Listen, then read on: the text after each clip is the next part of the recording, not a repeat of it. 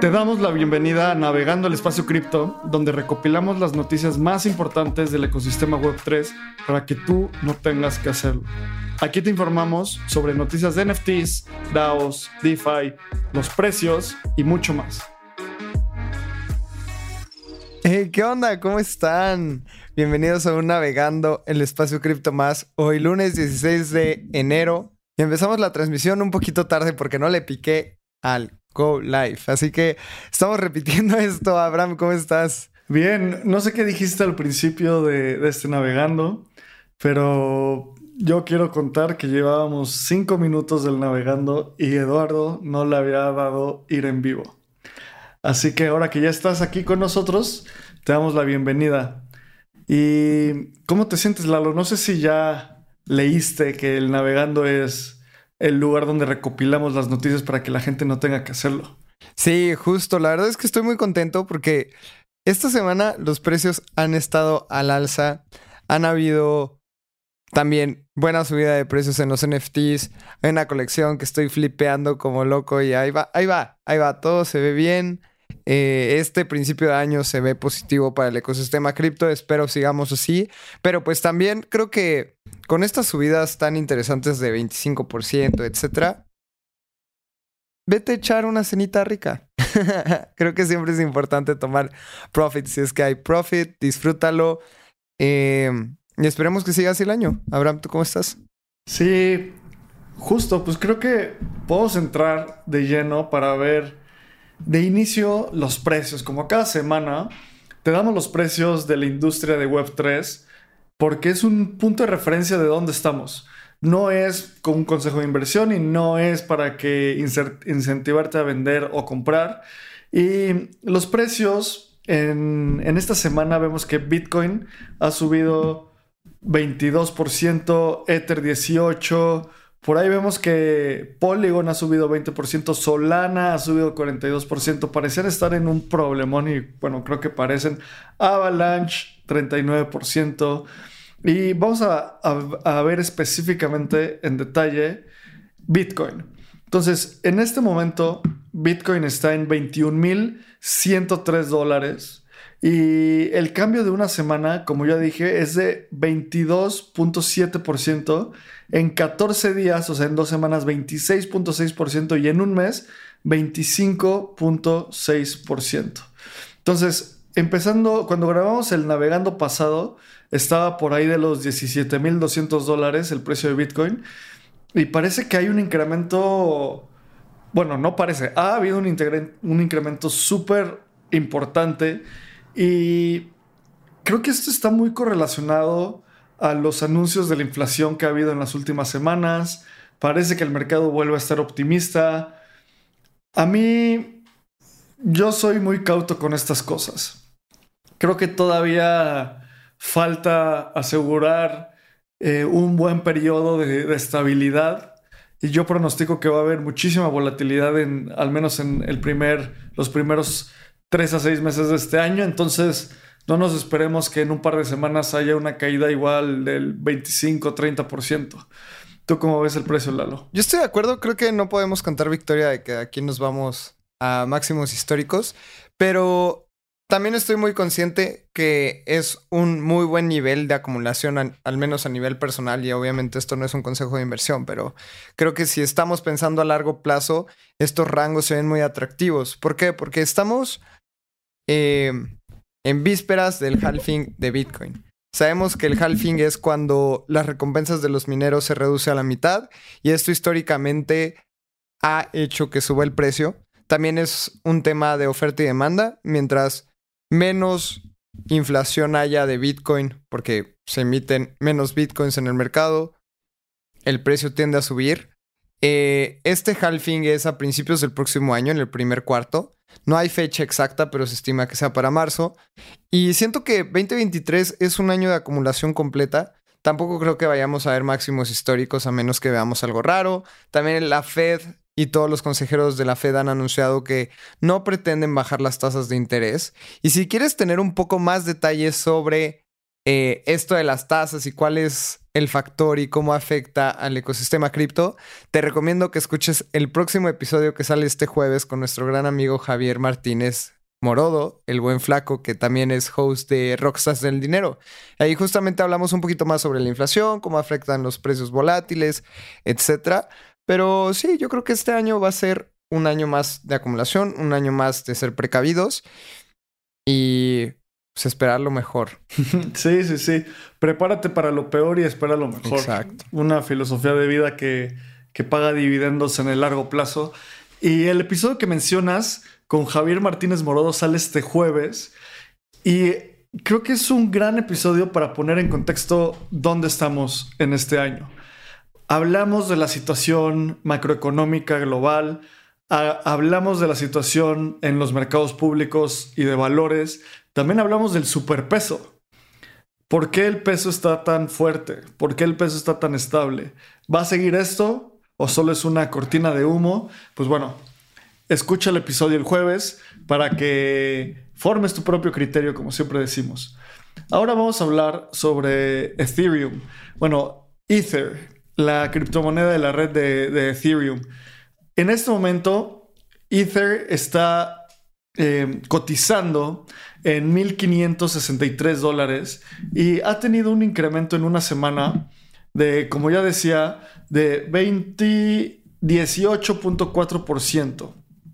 Y en 14 días de 28.9% y en 30 días de 31.6%. O sea, ha tenido una ganancia más importante que Bitcoin en los últimos, en, los, en las últimas semanas. Cuando grabamos el, navegando pasado, Ether estaba en, en alrededor de 1300, 1320 dólares y ahorita está en 1563. Entonces, parece ser muy alcista esta tendencia y yo estoy muy emocionado por las cosas que vienen en, Ethereum. Por años, antes del merge, parecía que por años no entregaban los desarrolladores de Ethereum. O sea, como que no sabían cuál era el, roadmap. En, entre 2020 y 2021 parecía que estaban dando vueltas sobre su propia cola. No entendían, no entendía, o sea, yo no entendía así como qué está pasando. Pero con el merge, parece que los desarrolladores de Ethereum y las desarrolladoras de Ethereum ya entraron en una cadencia de, delivery, de entrega súper fuerte y se viene el Shanghai, eh, la actualización de Shanghai. En esta actualización de Shanghai se van los, las personas que eh, pusieron su ETH y lo pusieron a, lo están stakeando, o sea, lo están poniendo para, para validar, lo están poniendo como seguridad a la red para validar transacciones, van a poder sacarlo de estas bóvedas donde está este staking. Y mucha gente dice como, no, pues si lo van a sacar, va a haber más presión de venta porque esta gente no lo ha podido sacar por mucho tiempo. Y yo veo esto completamente al revés. Si esta gente está stakeando, probablemente no lo saquen, o sí una parte, pero no todo. Va a haber una redistribución súper importante y súper interesante en las herramientas descentralizadas de staking como Rocket Pool, Lido y muchas otras. Y hay varios análisis de cómo en una red económica, mientras más abierta es la red, más valor obtiene. Un ejemplo que, me encanta de esto es cuando hubo un tiempo que PayPal no permitía retiros de dinero, o sea, ni siquiera de dinero fiduciario, y porque decían que querían que sus usuarios se quedaran dentro de su ecosistema. Y entre más dinero se quedara en su ecosistema era mejor para el producto y para el usuario. Lo que pasó es que en cuanto la gente pudo retirar su dinero de PayPal, incrementaron los balances en PayPal. ¿Por qué? Porque la gente estaba más segura de que ya que lo puedo sacar, pues prefiero meterlo más, no va a estar enclaustrado ahí y yo lo puedo sacar en el momento que quiera. Yo creo que algo similar va a pasar con el Ethereum stakeado y va a incrementar la cantidad de Ethereum stakeado. ¿Y por qué es importante que incremente? Porque si se incrementa, hay menos Ether en circulación para vender. Y eso es un impacto a la oferta. Entonces, muy bullish en Ethereum. Sí, estoy muy de acuerdo. También este tema de Ultrasound Money.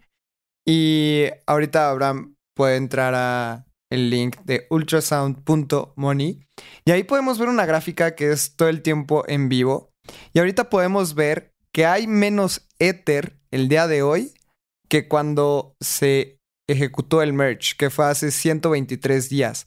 Hay menos 597.43 Ethers en circulación gracias al merge. ¿Por qué? Porque sabemos que se están quemando Ethers debido a las comisiones que se queman por transacción. Así que se está volviendo un activo deflacionario. Esto significa que no se están creando más Ethers en existencia, sino es que se están reduciendo los Ethers en existencia. Y esto es una estadística súper importante porque ahora lo que se está buscando es que a mayor, a menor oferta, mayor demanda.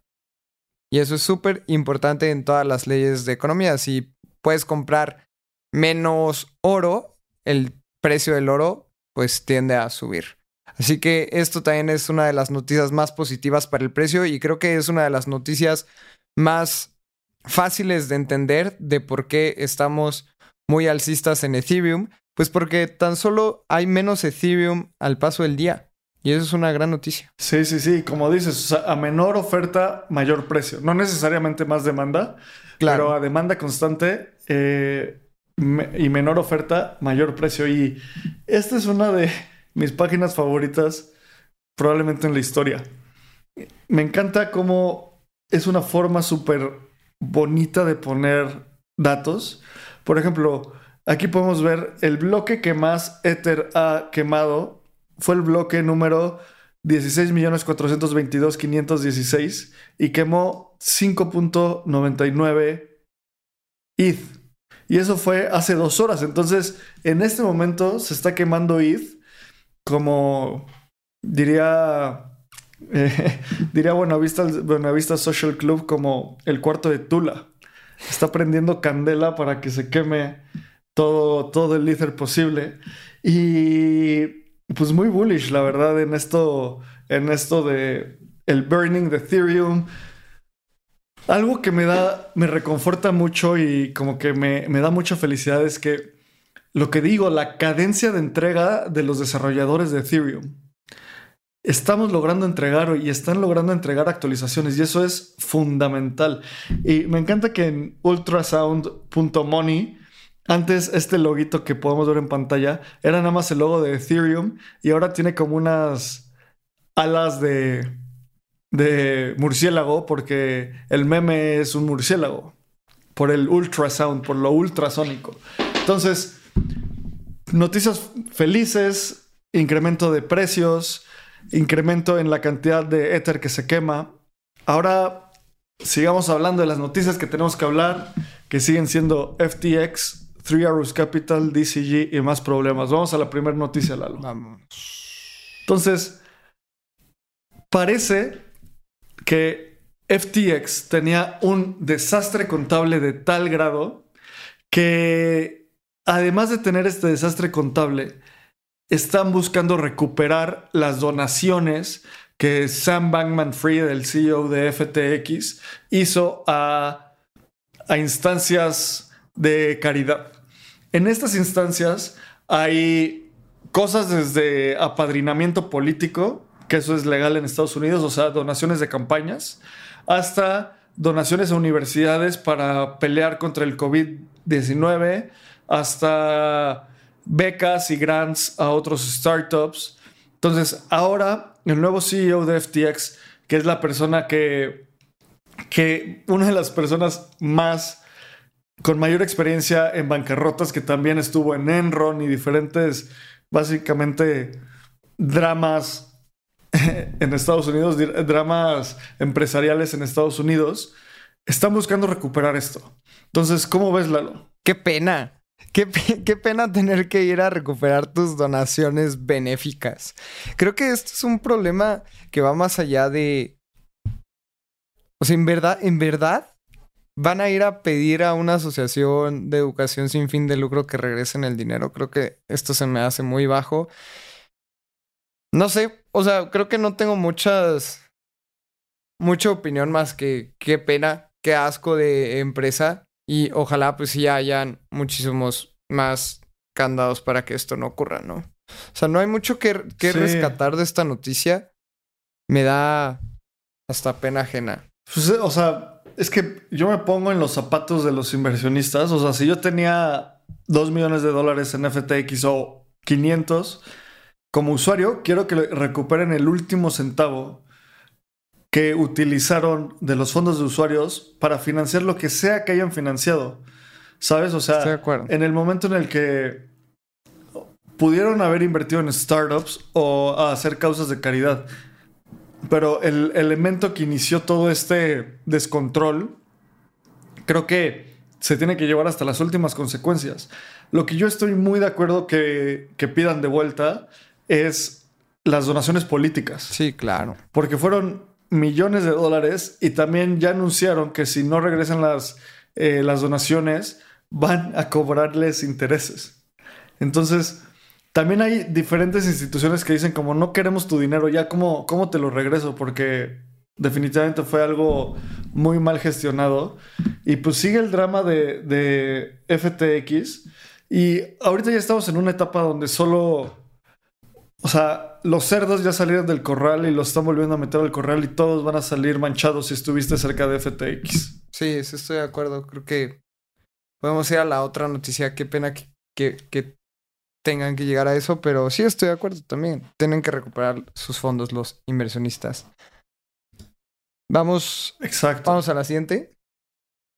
La siguiente noticia entre, en todo este drama de FTX es que la- me da risa que, o sea, los abogados y el equipo que está como recuperando todas las cuentas de banco y todos los activos que tenía FTX, encontró más de 5 mil millones de dólares en activos líquidos y, o sea, que eso son dólares y criptomonedas de alta liquidez.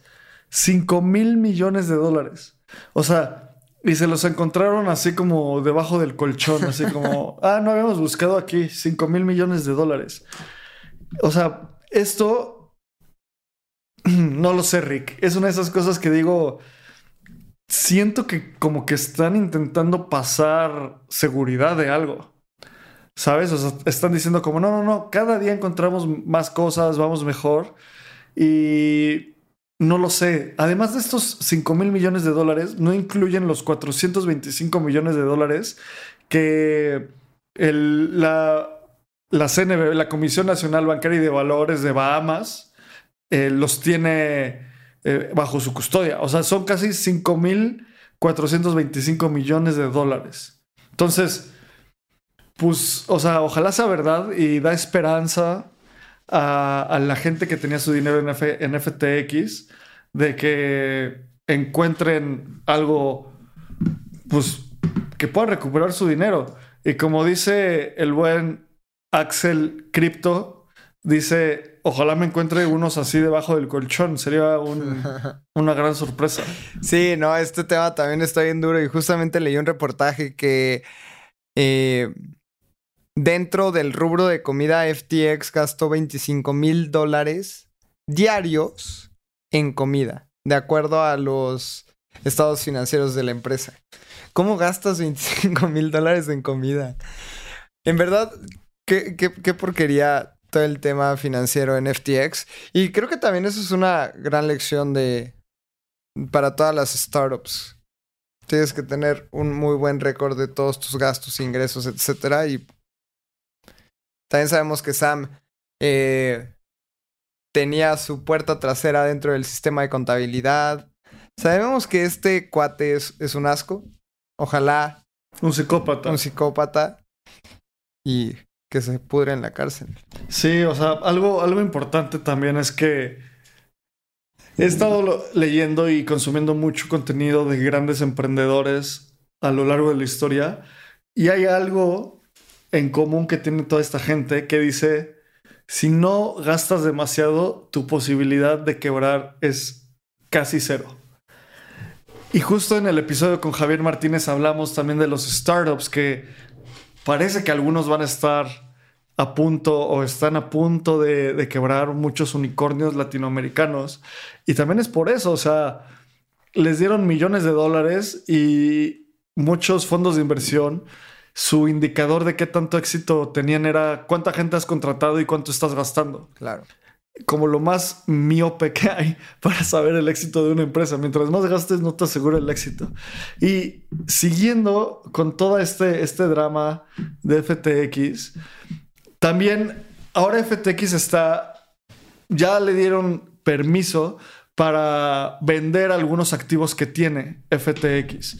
Uno que se llama Ledger X, que la verdad no sé qué sea, Lalo, no sé si tú sepas, pero también están poniendo a la venta FTX Japón, FTX Europa, o sea, diferentes empresas que tienen un valor porque, pues, no sé, o sea, no sé si vendan la tecnología, si vendan... Licencias. Pues los usuarios... Normalmente se venden las, las licencias, licencias. claro, por supuesto.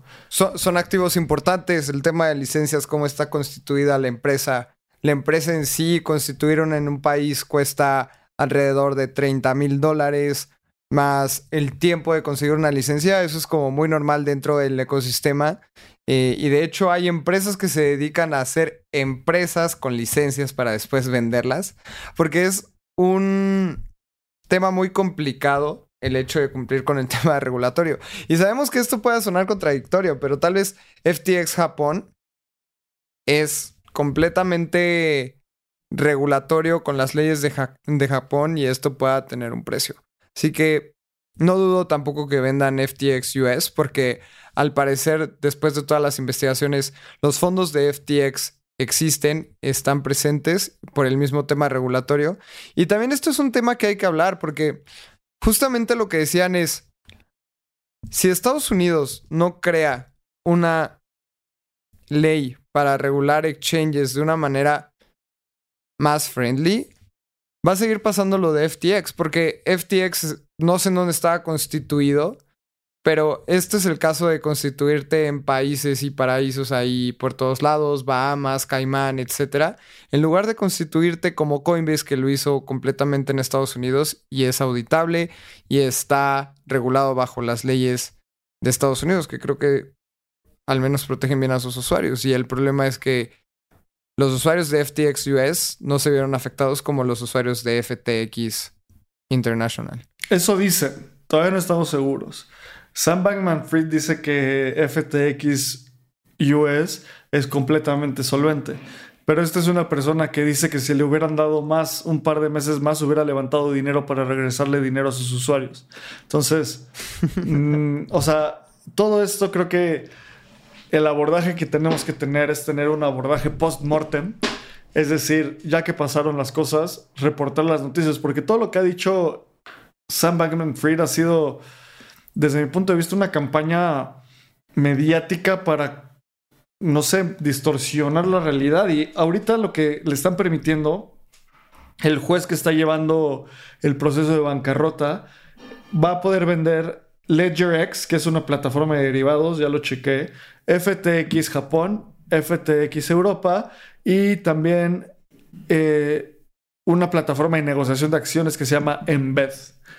Entonces estos son activos que tienen valor, seguro van a vender algo de su tecnología, pero igual, o sea, yo me pongo a pensar como cualquier empresa que quiera comprar esto, el simple hecho de haber, de tener estas, de estar tocando activos que estuvieron en el infierno, pues algo, alguna, algún mal espíritu se les pegó por ahí, ¿sabes? Entonces, no sé, no sé para dónde va esto. Yo creo que va a tardar varios meses en que cierre y que veamos a Sam Bankman Fried en la cárcel. Ojalá sea así. Eh, Y también siempre vas a estar en la y- lupa. Si tú compras una licencia de FTX, justamente aunque diga dueño pasado, no sé cómo, cómo venga en el acta constitutiva, pero ven el nombre de FTX, vas a estar sobre la lupa de los reguladores a nivel mundial todo el tiempo. O sea, no sé si el time to market valga la pena esperarte seis meses a sacar la licencia nueva a comprar la de FTX Japón, ¿no? 100%. Y para terminar con las noticias de FTX, quiero dar una de esas noticias que da ñañara, da pena ajena, da cringe, da como le quieras llamar. Y es que Sam Bankman Fried acaba de abrir un, un Substack. Substack es esta herramienta en la cual puedes hacer newsletters, escribir y también la gente se puede suscribir a tu Substack y pagar por, por contenido premium. Y este señor, Sam Bankman Fried, dice, lanza su primer newsletter y dice que él no robó los fondos y que sin duda alguna él no estuvo acumulando billones mientras se robaba, eh, o sea, nunca se estuvo robando dinero. Y dice, literalmente les voy a traducir, yo no robé fondos y definitivamente no acumulé miles de millones de dólares y los arrojé por la borda. Casi todo, casi todos los activos estaban y aún están en, custodia de, de, FTX. También, también dijo cosas como si le hubieran dado más dinero hubiera podido levantar, valga la redundancia, dinero para darle su darle de vuelta sus fondos a los usuarios. También dijo que, a ver, déjame leer que otra cosa. Dice que FTX eh, Estados Unidos sigue solvente. Eh, también dice que todo es causado por el CEO de Binance, Sisi. Que, a ver, Sisi ya hemos hablado, puso esos tweets, ventaneó y ventiló información sobre FTX. Pero si tienes un modelo de negocios y tienes los fondos de los usuarios, cinco tweets no acaban con tu empresa. sean los tweets que sean. Entonces, qué oso este señor Sam Bankman Fried. Sí, no. No, la verdad es que todo mal con, con Sam. Yo creo que ya lo hemos cubierto suficiente. Van a haber más noticias, pero yo creo que vale la pena irnos a noticias más nuevas. Así que vamos con la siguiente. Diferentes. Sí, sí. Esta no es buena noticia, tampoco. Eh, y es este señor Gary Gensler que, ¿te acuerdas cuando lo nombraron eh, como líder del Securities and Exchange Commission del SEC, la Comisión Nacional Bancaria y de Valores de, los Estados Unidos? Yo estaba muy emocionado porque hasta lo puse en una presentación una vez, como nombraron a este señor, daba cursos de blockchain en el MIT, no sé qué. Y ha hecho muchas acciones como pues no benéficas para la industria. Y el SEC levantó cargos contra Gemini y Genesis por vender securities no registrados. Si se acuerdan, los, los securities son este activo financiero que, tiene, que pasa por el Howey Test, que ahorita les cuento las cláusulas del Howey Test. Y un, las cláusulas que me acuerdo es que compras ese activo con promesa de que vas a obtener rendimientos por las acciones de una, eh, una persona tercera, que compras ese activo eh, para que es como un título de valor. A final de cuentas, que es un security, una acción, un derivado, un bono. Entonces, cuando tú quieres hacer vender securities, tienes que registrarlos ante el SEC. Y hay cosas que no están claras si son securities o no. Y bueno, después de todo lo que hemos estado eh, reportando en las últimas semanas, donde Gemini eh, entra en pelea con Genesis, porque Gemini Earn era un producto donde la gente ponía su dinero y le pagaban una tasa de interés. Gemini obtenía ese rendimiento a través de Genesis y Genesis se volvió insolvente. A todo esto, el SEC dice que estaban vendiendo securities no registradas y el mayor problema de todo esto y lo que grita Tyler Winklevoss literalmente dice que está decepcionado con el SEC porque hayan decidido levantar una demanda contra Gemini y otros, otras personas que otorgan crédito cuando llevan meses trabajando con la SEC y solo cuando las cosas salen mal sale esto. O sea, no hay regulación proactiva. Parece que en Estados Unidos hay este término de regulation by enforcement, que es regulación por ejercer la ley. Entonces, de repente sueltan el martillo y te dicen, listo, esto no se puede, nunca se pudo, y la persona que lo haga está rompiendo la ley. En lugar de tener un acercamiento de incentivar la innovación, y híjole, este tipo de acciones del SEC se me hace súper nocivas para Estados Unidos como este Dreamland donde el emprendedor puede crecer. Yo creo que esto también tiene un trasfondo muy interesante porque la empresa detrás del Earn de Ok, vamos a resumirlo. Gemini es un exchange Genesis es una plataforma para generar rendimientos que daba servicio a Gemini y, y Genesis enviaba sus fondos a DCG.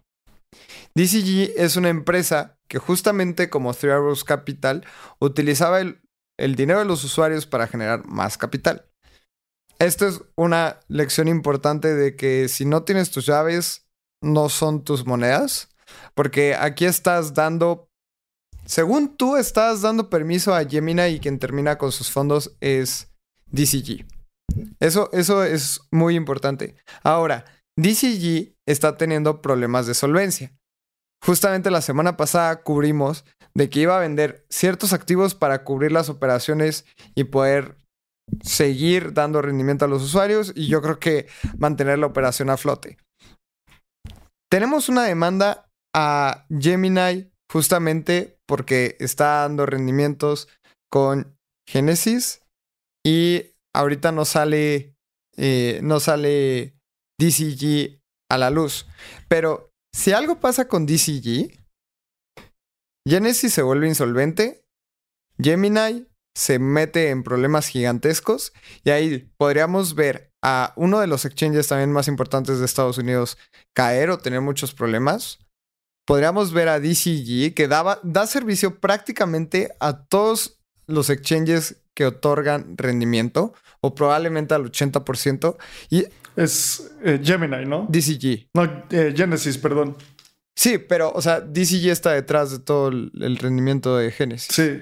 Entonces, si, si vemos caer a, a, DCG, va a ser otra caída de fichas de dominó en donde pueda ser hasta más grande que FTX, porque no sabemos hasta dónde exchanges como Gemini, que es muy importante en Estados Unidos, no sabemos si Coinbase esté, esté invirtiendo dentro de DCG, Binance, etcétera, porque es uno de los fondos más importantes y una de las empresas más importantes de rendimiento y esas cosas los usuarios no las vemos.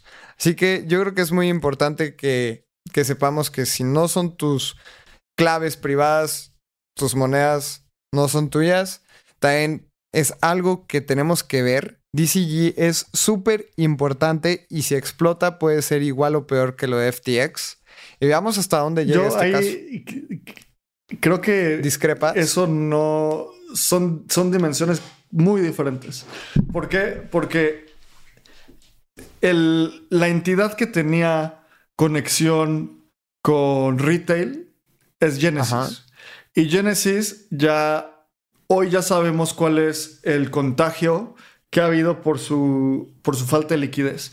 ¿Cómo sabemos eso? Porque los productos que utilizaban a Genesis para dar rendimiento ya están parados. Entonces todo lo que está, lo que está tocado por Genesis ya está a la luz que no funciona el lente más importante que tocaba Genesis era Gemini, con todo este, con todo este tema de Gemini Earn. Si DCG cae, es un elemento muy diferente porque es un, es un actor institucional y si cae va a ser algo alrededor de su, fondo de inversión de capital privado, de venture capital, eh, Grayscale que también puede estar eh, muy, muy metido, pero Grayscale es una entidad que opera normal y opera de una forma redituable. Si cae, sí va a ser un, va a ser un problema, pero no tiene 10 mil millones de dólares de usuarios mal manejados. Parece que el ente más grande era Gemini, que tiene más o menos 900 millones de dólares. Pues al día de hoy DCG debe más de 3 mil millones de dólares a sus acreedores. Y no sabemos hasta dónde pueda llegar eso, ¿no? Pero sus acreedores todos son institucionales y no son, y no son generadores de rendimiento, o sea, es mucho de riesgo. ¿Sabes? Son, son diferentes juegos. No es lo mismo el lending que dar 15 millones de dólares a que DCG te los maneje para que te otorgue rendimientos. Y algo que menciona Tyler Winklevoss, que me parece increíble, dice que, como dice, llevaban 17 meses trabajando junto con el, el SEC y les notificaron de su demanda, le notificaron primero a los medios que a ellos mismos. Entonces parece que todo esto es una construcción para desacreditar a Gemini, que es un exchange que va, pues, ha hecho las cosas bien por años y ahorita está metido en esto por tener al partner, al, eh, pues sí, al, socio inadecuado. Y ya está definido que ya terminaron el producto de Genesis Earn. O sea, ya no, nadie puede entrar, lleva cerrado desde noviembre. Y el- la batalla con DCG continúa. Justo el, el CEO de DCG, que es Barry Silbert, envió una carta a sus inversionistas explicando que DCG está en problema, pero que básicamente lo tienen bajo control y están buscando soluciones con Gemini. Entonces, parece que DCG es la última pieza del rompecabezas que va a caer. Yo creo que es un orden de magnitud muy diferente a que si cae FTX por el tipo de negocio que tiene eh, DCG. Veamos, creo que, creo que DCG también maneja demasiado volumen. DCG también tiene, o sea, Grayscale está... No me preocupa Coindesk, pero DCG es, una empresa demasiado importante que está detrás de muchos exchanges. Eh, no sabemos hasta dónde pueda llegar el- la contingencia de, DCG, ¿no? Pero ojalá hasta ahí pare que ayuden a quien tengan que ayudar dentro de DCG porque no queremos ver otra caída de una institución tan grande. Eh, y veamos qué ocurre. Creo que hasta aquí es lo que, lo que sabemos. Justamente es la carta que publicó Barry Silbert. Y esperamos que hasta ahí pare, ¿no? Sí, sí, sí, sí. Eh, vamos a la otra noticia en la tierra de supervillanos de Web3. Esto está terrible. Los founders de Three Arrows Capital están intentando levantar 25 millones de dólares para un nuevo exchange y se llama GTX. Yo creo que esto es... a mí se me hace una broma, un meme coin, una meme empresa. No sé qué haya detrás de, de las intenciones, pero ¿cómo es que puedes buscar levantar capital siendo founder de Three Arrows Capital y todavía con un nombre como GTX? ¿Y sabes por qué GTX? ¿Por qué? Porque la G viene después de la F. Ah, bueno, sí, sí, FTX. sí, sí, o sea. Sí, pensé que, O sea, que venía un trasfondo así como bien intenso. No, o sea, es un trasbordo súper intenso que GTX es como Sí, es terrible, es como... darle una bofetada a los usuarios, así como "Vi- esos fueron malos, nosotros lo vamos a hacer peor, danos tu dinero. O sea, esta gente de plano, como que a la gente, la gente cínica no conoce límites. En serio, o sea, te estafan y luego te dicen, ah, oye, ¿puedo obtener un refund de lo que te di? No, no puedes. O sea, definitivamente espero que nadie les dé dinero. Esta gente, me acuerdo que uno eh, de los fundadores de Three Arrows Capital, este fondo de inversión que implotó el año pasado, le hicieron una entrevista cuando salió lo de Sam Bankman Fried y le preguntaron, oye, ¿por qué estás en Singapur? Y dice, no, pues me encanta este país. No es porque no tienen un tratado, porque Singapur no tiene tratado de extradición con Estados Unidos. Y él, ah, no, no, no, para nada. Y es como, bro, o sea, definitivamente estás ahí para que no te extraditen. Claro. Deja de hacer cosas ilegales.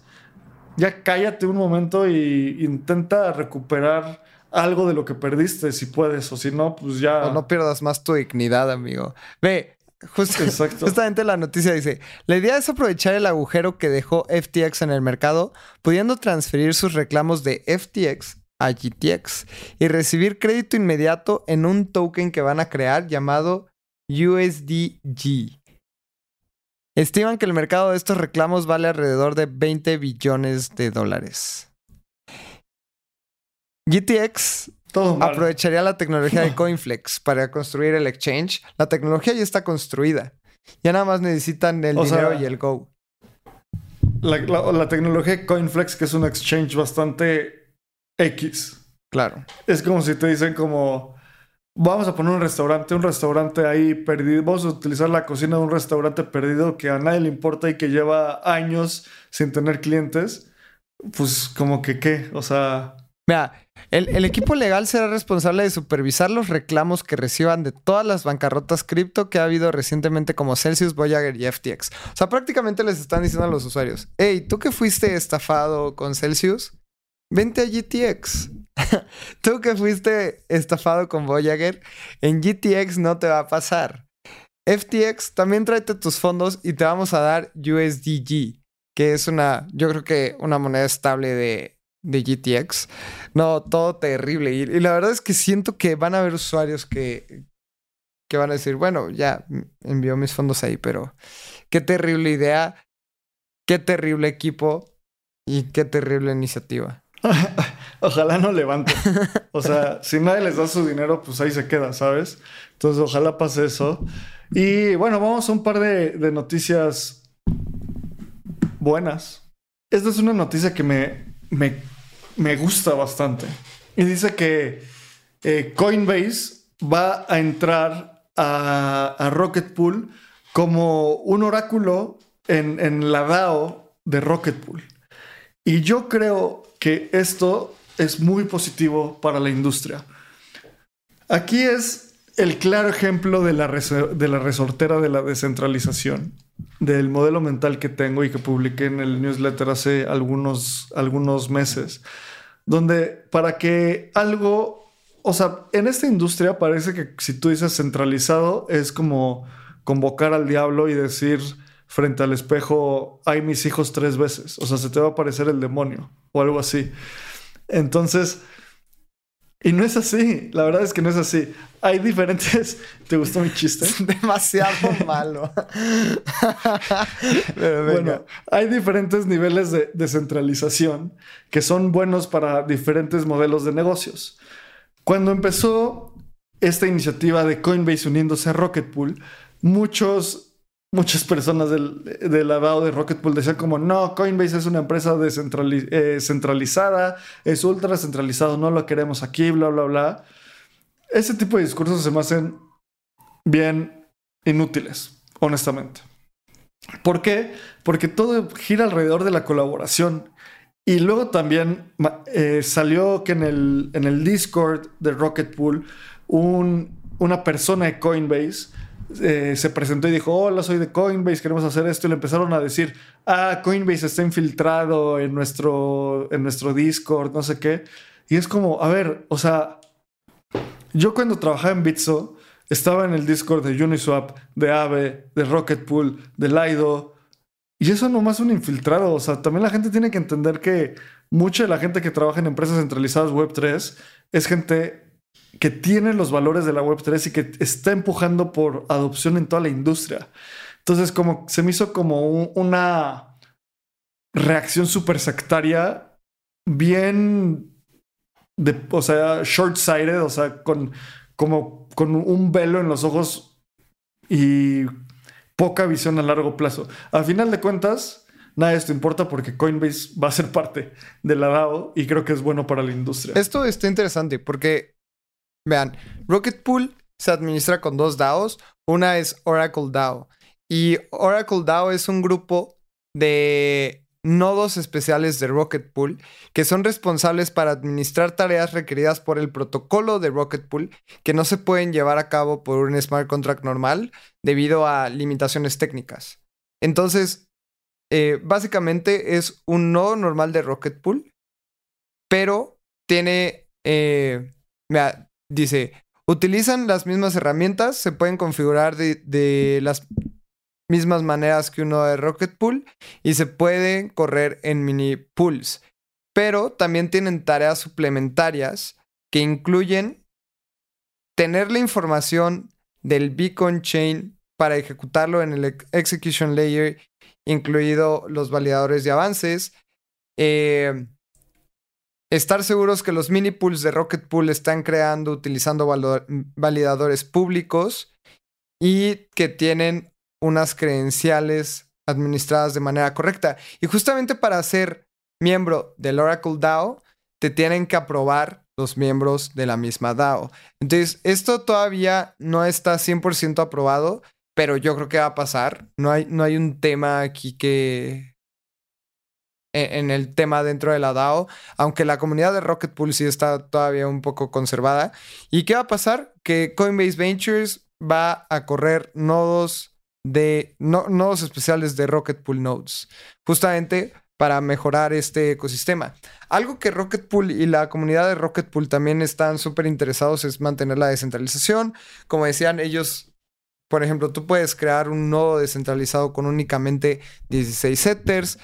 Es una propuesta muy interesante porque Lido, que es el, liquid staking más grande del ecosistema, es un poco más centralizado porque la misma DAO de, de, Lido es la que corre los nodos y aquí en Rocket Pool tú puedes correr los tuyos. Pero creo que también, como dice Abraham, añadir players tan importantes como Coinbase dentro de un proveedor de liquid staking como Rocket Pool es importante porque también la tecnología el conocimiento y también el dinero se incrementa dentro, detrás de este protocolo. Así que no, no es como tener una inversión y de, que hayan comprado un porcentaje de Rocket Pool porque es una DAO, pero sí se vuelve un porcentaje de participación muy interesante y muy importante Coinbase dentro de Rocket Pool en sí. 100%. Y los entes centralizados pueden implementar soluciones descentralizadas y eso es muy positivo para la industria. Eh, yo creo que es una forma de Coinbase de poner un pie en todo este ecosistema de derivados de, de Ethereum stakeado, de staked ETH. Y quién sabe dónde acabe. En una de esas, Coinbase en un futuro stakea por Rocket Pool, que es una muy buena solución. Entonces, si quieres, vamos a la siguiente noticia y vamos rápido por estas, estas noticias. Me gustaría nada más añadir, y se me hace bien interesante, Bladorf, que es el tesorero anónimo del Comité de Incentivos de Rocket Pool, dice que Coinbase es una entidad legal basada en Estados Unidos, no están solos en esto y tienen muchas entidades como estas.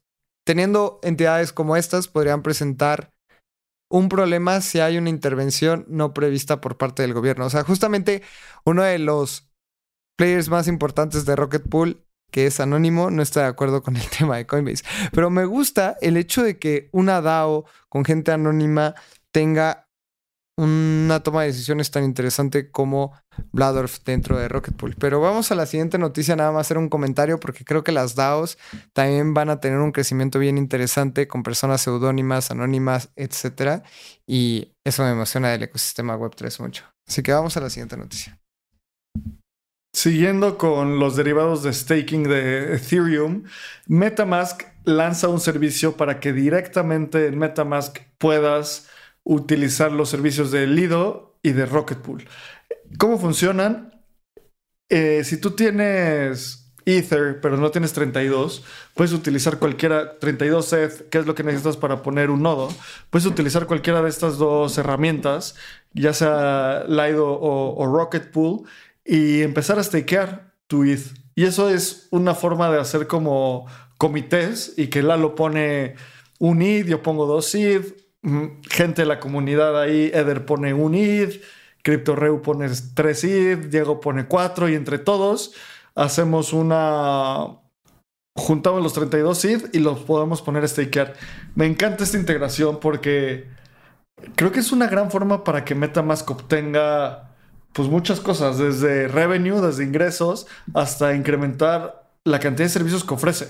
¿Tú cómo la viste, Lalo? No, también, también se me hace muy positivo porque mientras haya una interacción más rápida dentro de tu cartera que te pueda hacer generar ingresos, más personas la van a saber utilizar. MetaMask para mí se me hizo súper complicado cuando entré. Justamente entré en la fiebre de los ICOs a utilizar carteras descentralizadas y no lo entendía. Yo entiendo a la gente que dice que MetaMask es complicado porque lo es, pero también denle una oportunidad y también hay que estudiarle. Pero una vez que le entiendes, creo que tiene herramientas bien interesantes justamente como esta. Vas a poder hacer staking directo. Y justamente cuando tienes este ETH, que es el Ether en staking dentro del IDO, vas a estar recibiendo ingresos diarios por hacer staking. Al día de hoy, Lido está dando alrededor de 5.1 en rendimiento anualizado y Rocket Pool está como en 5.4. Ahorita lo podemos confirmar, pero bueno, ahí estos son los, los servicios de, de Lido. Recuerden que estos rendimientos son sobre Ether. Si tú pones 10 Ethers en staking y el precio de Ether baja, vas a terminar teniendo 5% más Ethers, pero a precio de dólares va a bajar. Así que esto también es importante para las personas que piensan que es un ingreso seguro. No, esto es un ingreso en Ethers y sabemos que Ether es riesgoso, Bitcoin es riesgoso, pero este ecosistema así es y creo que también es un ecosistema muy interesante.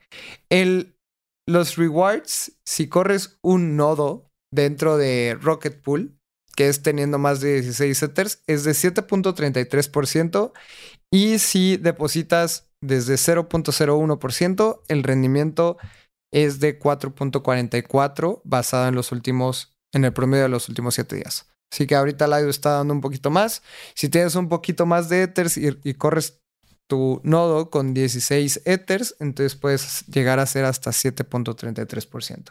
Pues sí, creo que tener Ether stakeado es uno de los, de los futuros de este activo. Ah, a mí se me hace súper interesante tener esta capacidad y que además que cuando lo stakeas, no solo estás ganando rendimientos, estás asegurando la red, estás proveyendo seguridad a la red de Ethereum por, por el cambio de proof of work a proof of stake.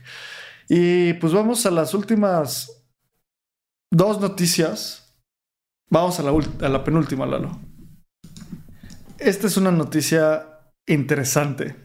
Dice Amazon Web Services va a tener, entra en una alianza con, eh, con Avalanche para ofrecer soluciones de blockchain a empresas y gobiernos. Como sabemos, Avalanche ha tenido una gran explosión en empresas y gobiernos, aunque el precio de su token ha bajado más de 75%. Eh, el equipo centralizado de Avalabs sigue haciendo partnerships. Por un momento, no sé si te acuerdas, pero Avalanche era como uno de los equipos de business development más importantes.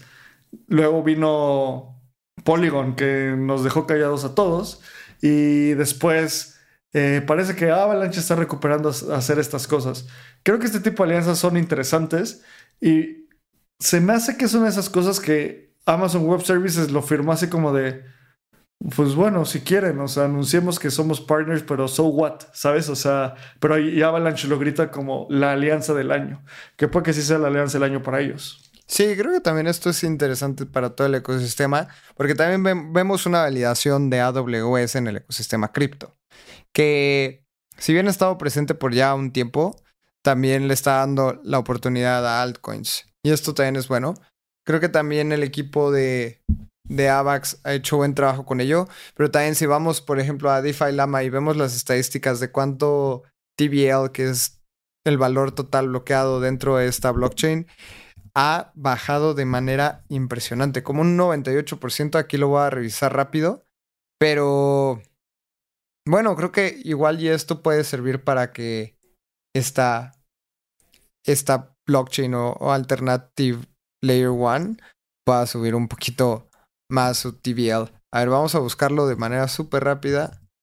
Aquí lo tengo, checa. En su máximo fueron 12.221 millones de dólares y ahorita estamos en 800. Entonces vamos a ver una cuenta rápida. 800 entre 12.000. wow. Sí, ha perdido 94%. Terrible. Esperemos que, estas blockchains alternativas puedan llegar a, a, lo que eran antes por el bien también de esos usuarios, pero no sé, Abraham, qué pienses, pero yo estoy mucho más alcista en Layer 2 y dentro del ecosistema de Ethereum que otras alternatives Layer 1s. 100% de acuerdo. Eh, tenemos que hacer un episodio sobre eso eventualmente porque creo que es un tema importantísimo. Y vamos a la última noticia, ahora sí. Sí, nada más para pasar a la última noticia, aquí tengo los datos del volumen eh, operado dentro de las cadenas en las últimas 24 horas. En Ethereum es de 1.63 billones de dólares. La segunda es Binance Smart Chain con 202. Polygon es la, la tercera, Arbitrum la cuarta y Optimism la sexta. Nada más eh, Solana está en la quinta posición. Avalanche está con 55 millones de dólares. Es decir, comparemos Avalanche que está en el séptimo lugar con 55 millones de dólares y Ethereum en el primero de 1.63 billones.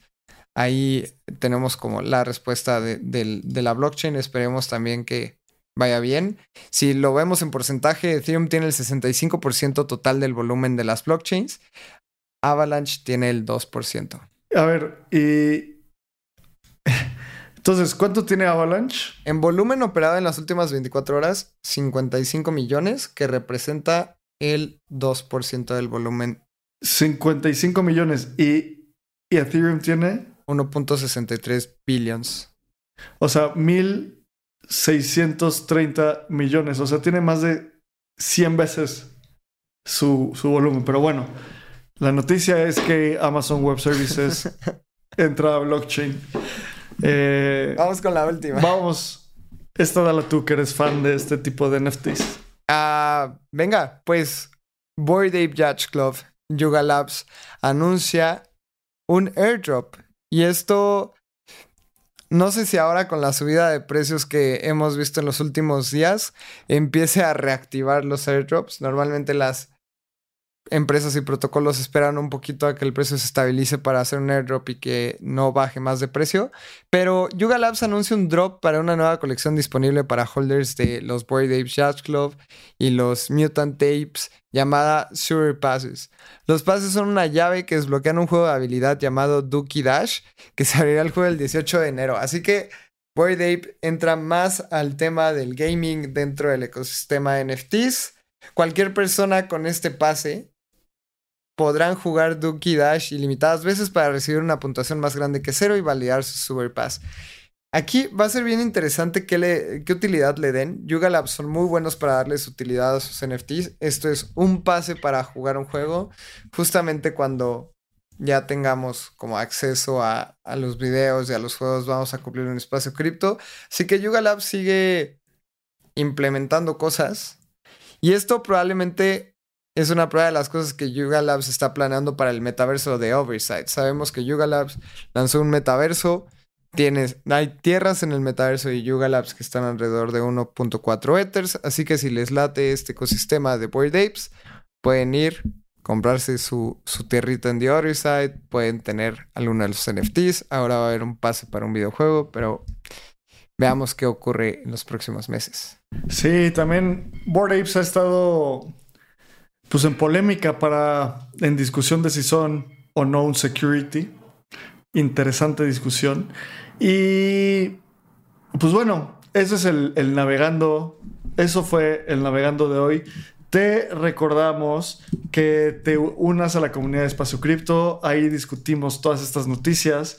Y de nuevo, te agradecemos por, por escuchar este Navegando el Espacio Cripto, donde recopilamos las noticias más importantes del ecosistema Web3 para que tú no tengas que hacerlo.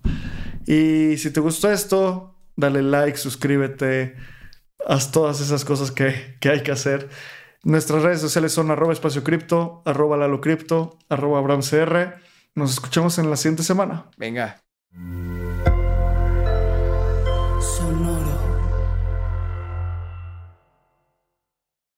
Este guion de Mundo Futuro lo escribió una inteligencia artificial. Imagina un mundo donde la tecnología se convierte en una extensión natural de nuestras vidas. Donde cada experiencia se eleva a niveles inimaginables de simplicidad. Un mundo donde los límites se desdibujan y las ideas se hacen realidad con un solo toque. El mundo cambiará más en los próximos 10 años que en los últimos 100. Yo soy Jorge Alor. Yo Mario Valle. Y yo Jaime Limón. No te pierdas Mundo Futuro, el principio del fin. Disponible en cualquier plataforma de podcast. Mundo Futuro, Mundo Futuro.